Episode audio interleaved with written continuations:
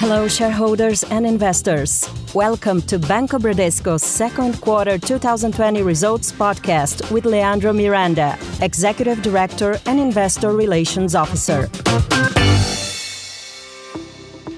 Hello, everyone. This morning, we published our results for the second quarter of 2020.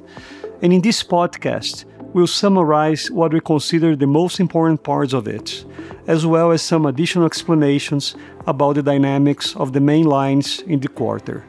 This is the first podcast of its kind. It aims to expand the reach of our information, objectively and quickly. If you have any comments or suggestions, please send them to us that we can evolve in our accountability to you. We hope you enjoy it.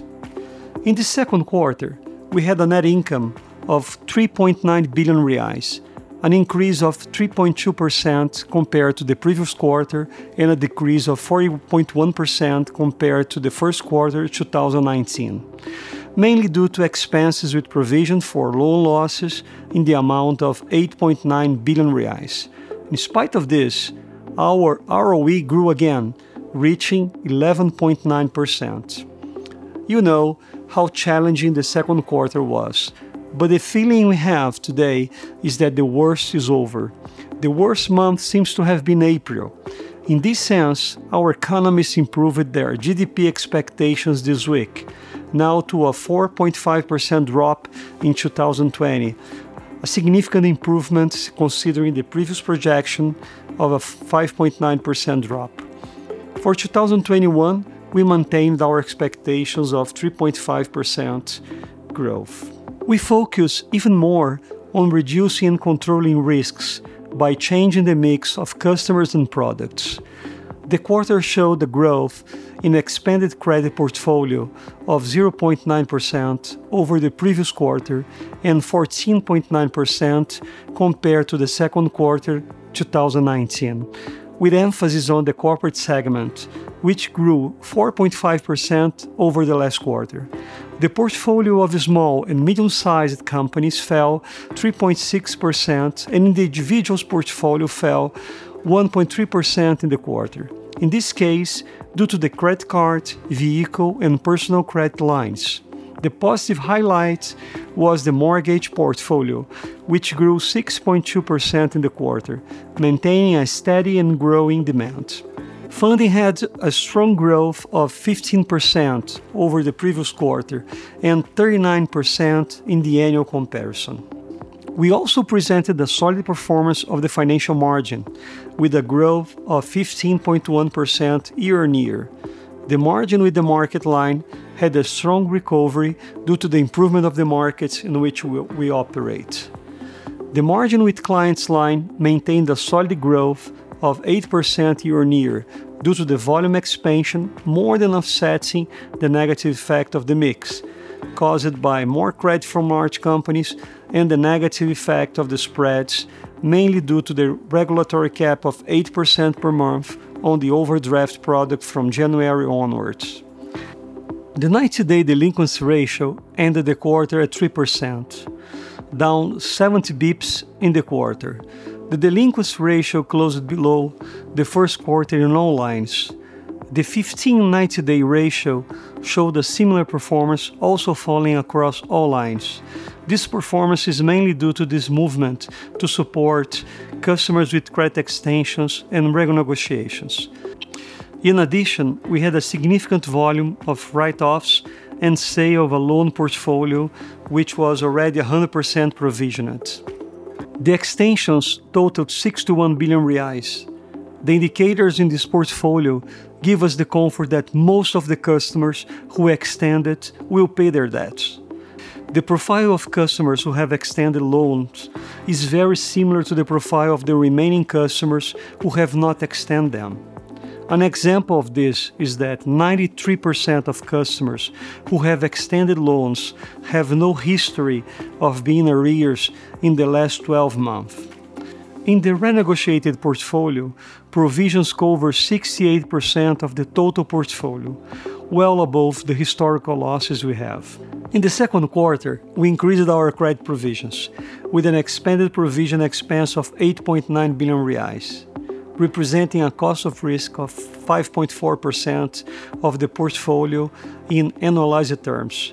Our total gross allowance for loan losses reached 9% of the credit portfolio.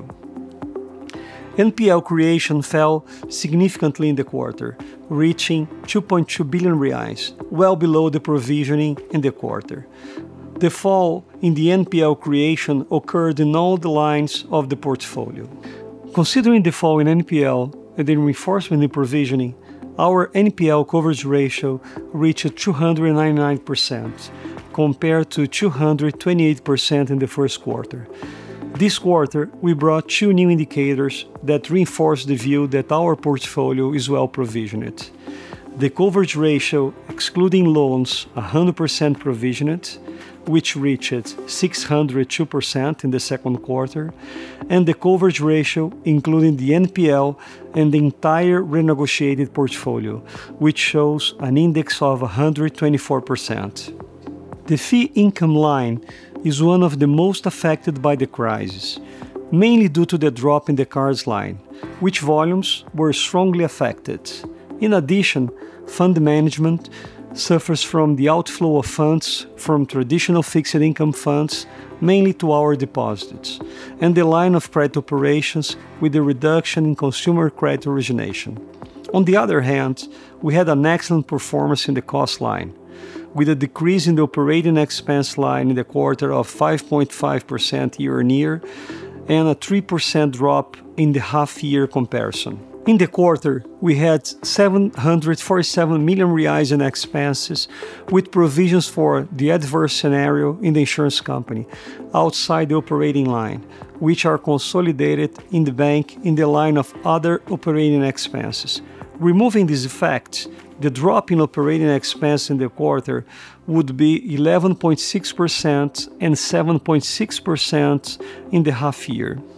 We will implement a structural cost reduction program in the second half of 2020, which involves speeding up the optimization of our network, making an intensive use of home office, among other measures. This program is expected to contribute to a nominal reduction in costs at least in 2020 and 2021.